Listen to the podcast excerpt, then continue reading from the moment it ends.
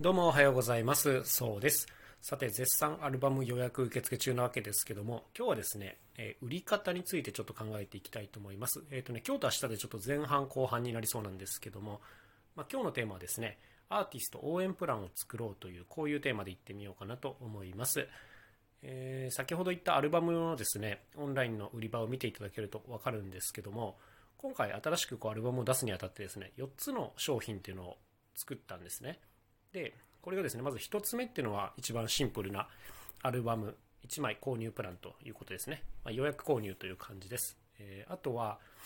2つ目がこのアーティスト応援プランというやつで、これはですね、アルバムが通常3000円で売ってるんですけども、こちらの商品は1万円になっております。で、アルバムと、あとお礼の手紙がつくという、こういう内容になっておりますね。で、あと2つはまとめ買いプランというか、えっ、と、今回新しく出るアルバムと、あすみさんの過去のアルバム2枚をセットにした3枚組の商品っていうのが1つと、あとは新しいアルバムと、カジーの過去のアルバムの2枚組という、まあ、こんな、まあ、全部で4つの商品が出品されているということですね。で、まあ、とりあえずもう販売開始してちょっと経つんですけども、当然一番予約が入っているのは、あの基本のプランというか、アルバムのプランですね。で、まあ、これに加えて実は結構たくさん予約が入ってるのがアーティスト応援プランですね。全体のね、3分の1ぐらいは、この応援プランになってるんじゃないかなっていうことで、まあ、本当にあの、ちゃんと用意しておいてよかったなというところなんですけども、まあ、今日はここについてのお話ですね。あの、アルバムがですね、1枚3000円。で、応援プランが1万円。で、この違い何かっていうと、手紙がつくかつかないかっていうところで、あの、これですね、まあ、冷静な感覚で言うと、それはおかしいだろっていうふうになりますよね。はい。あの、手紙が1枚7000円するのっていう、まあ、ふうに単純な足し算ではなるじゃないですか。で、ただここがですね、僕個人的には、今までこう、クラウドファンディングとかを結構やってきて鍛えられた部分で、あの、なんて言うんですかね、これ自分がもし買う側だったらのことをいろいろ考えるんですけども、まあ、僕自身もですね、すごくこう応援してる方っていうのが何名かいらっしゃって、まあ、今パッと頭の中に浮かぶ浮かべられるんですけども、そういう方がね、こうやって自分の作品をなんか販売開始した時に、あの、一つの値段だけで売ってるのと、こうやってね、なんか二つの値段で売ってる時、まあ、どっちを選ぶだろうなって思うんですけども、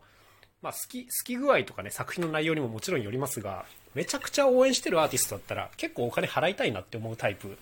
なんですよ。まあ、これはね、自分がその、なていうんですか、財布の中にお金があるかっていう状況ともちょっと関係してくるんですけども、応援できる状況だったら応援したいなっていうところがありますね。だから、安けりゃいいっていうもんじゃないっていうふうに感覚として思ってるんですよ。うんここがね、あの今日の話の肝だなと思うんですけど、まあ、いいものを安く売るっていうのは大切だと思うんですが、まあ、それと同時にですね、その、作ってる人間も、なんていうんですか、ちゃんと生活があるわけじゃないですか。まあ、そこをなんか、応援したいっていうニーズが一定数あるっていうことですね。これが分かってないと、そのさっきちょっと言ったみたいに、安ければ安いほどいいみたいな感覚になってしまって、とてもこの応援プランを設定するときもね、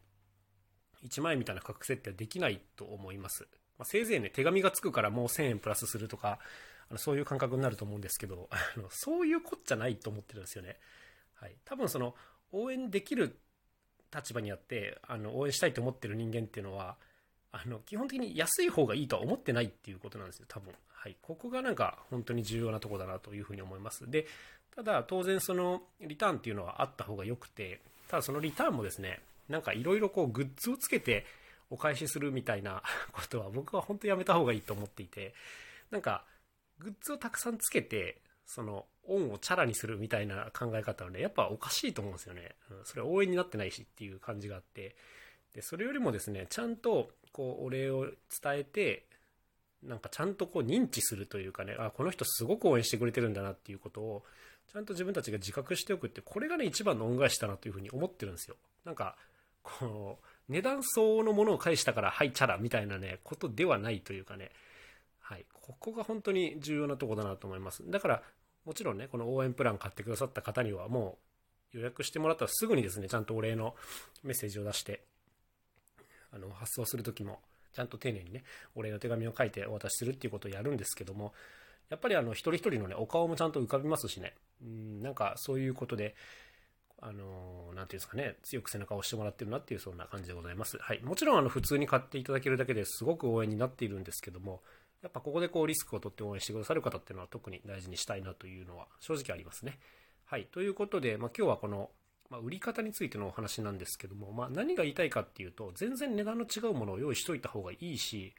まあ、その時にこのリターンの設計っていうのはよく考えなきゃいけないですね。そのさっき言ったみたいに、なんか物をたくさんつけるのがいいリターンじゃないっていう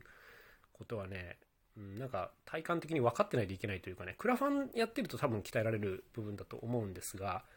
別にいらないって思うんですよね。あの僕がその応援プランみたいなのを選ぶことがあったら、別に物そんなにいらないんだけど、主催者っていうかね、やってる人にちゃんと認知してもらえると嬉しいなっていう感覚はあるんで、なんかこの辺をしっかり抑えるのが重要じゃないかなというふうな、ま、そんな感覚がしております。はい。というわけで今日はですね、この応援プランを用意しようというテーマだったんですけども、明日はちょっと違う内容でいってみようかなと思います。それでは今日も頑張って一日やっていきましょう。えー、こちらの概要欄に新しいアルバム、春の風に乗せての、え、予約リンクが貼ってありますので、よかったら覗いてみてください。それではまた明日お会いしましょう。さようなら。そうでした。